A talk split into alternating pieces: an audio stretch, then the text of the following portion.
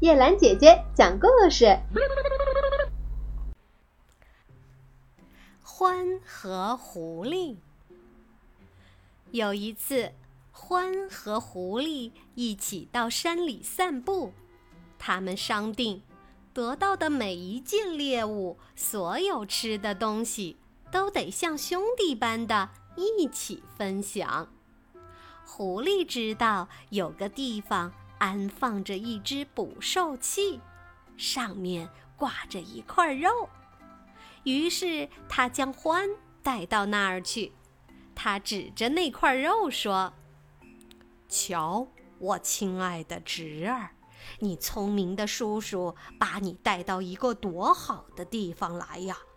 我们俩可以在此美美的吃上一餐。”你比我灵巧，你悄悄地过去，把那块肉弄来，我在此替你放哨，以防那个捕兽器的农夫忽然袭击我们。欢欣然同意，悄悄地溜到捕兽器边上，小心翼翼地刚要去拉钩上的那块肉，忽然只听“啪”的一声。他的前掌被牢牢夹住了，欢痛得没命的嘶叫着：“救命啊，叔叔，我痛死了！”狐狸赶快跑过来，但他并不是去解救欢，却开始慢条斯理地吃着那块肉。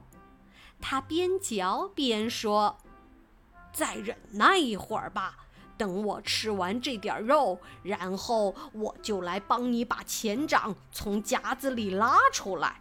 直到此时，欢才觉悟到，原来是上了狐狸的当了。他猛地一把抓住狐狸的脖子。正在这时，农夫赶来了，他老远便喊道：“牢牢揪住他，欢！”我发誓，我连半根毫毛都不会伤害你。农夫杀死了狐狸，剥下它的皮。他对獾说：“你可以走了，你的皮还不值两个银币呢，而这张狐狸皮我能卖到八个银币。”于是獾赶快逃跑了。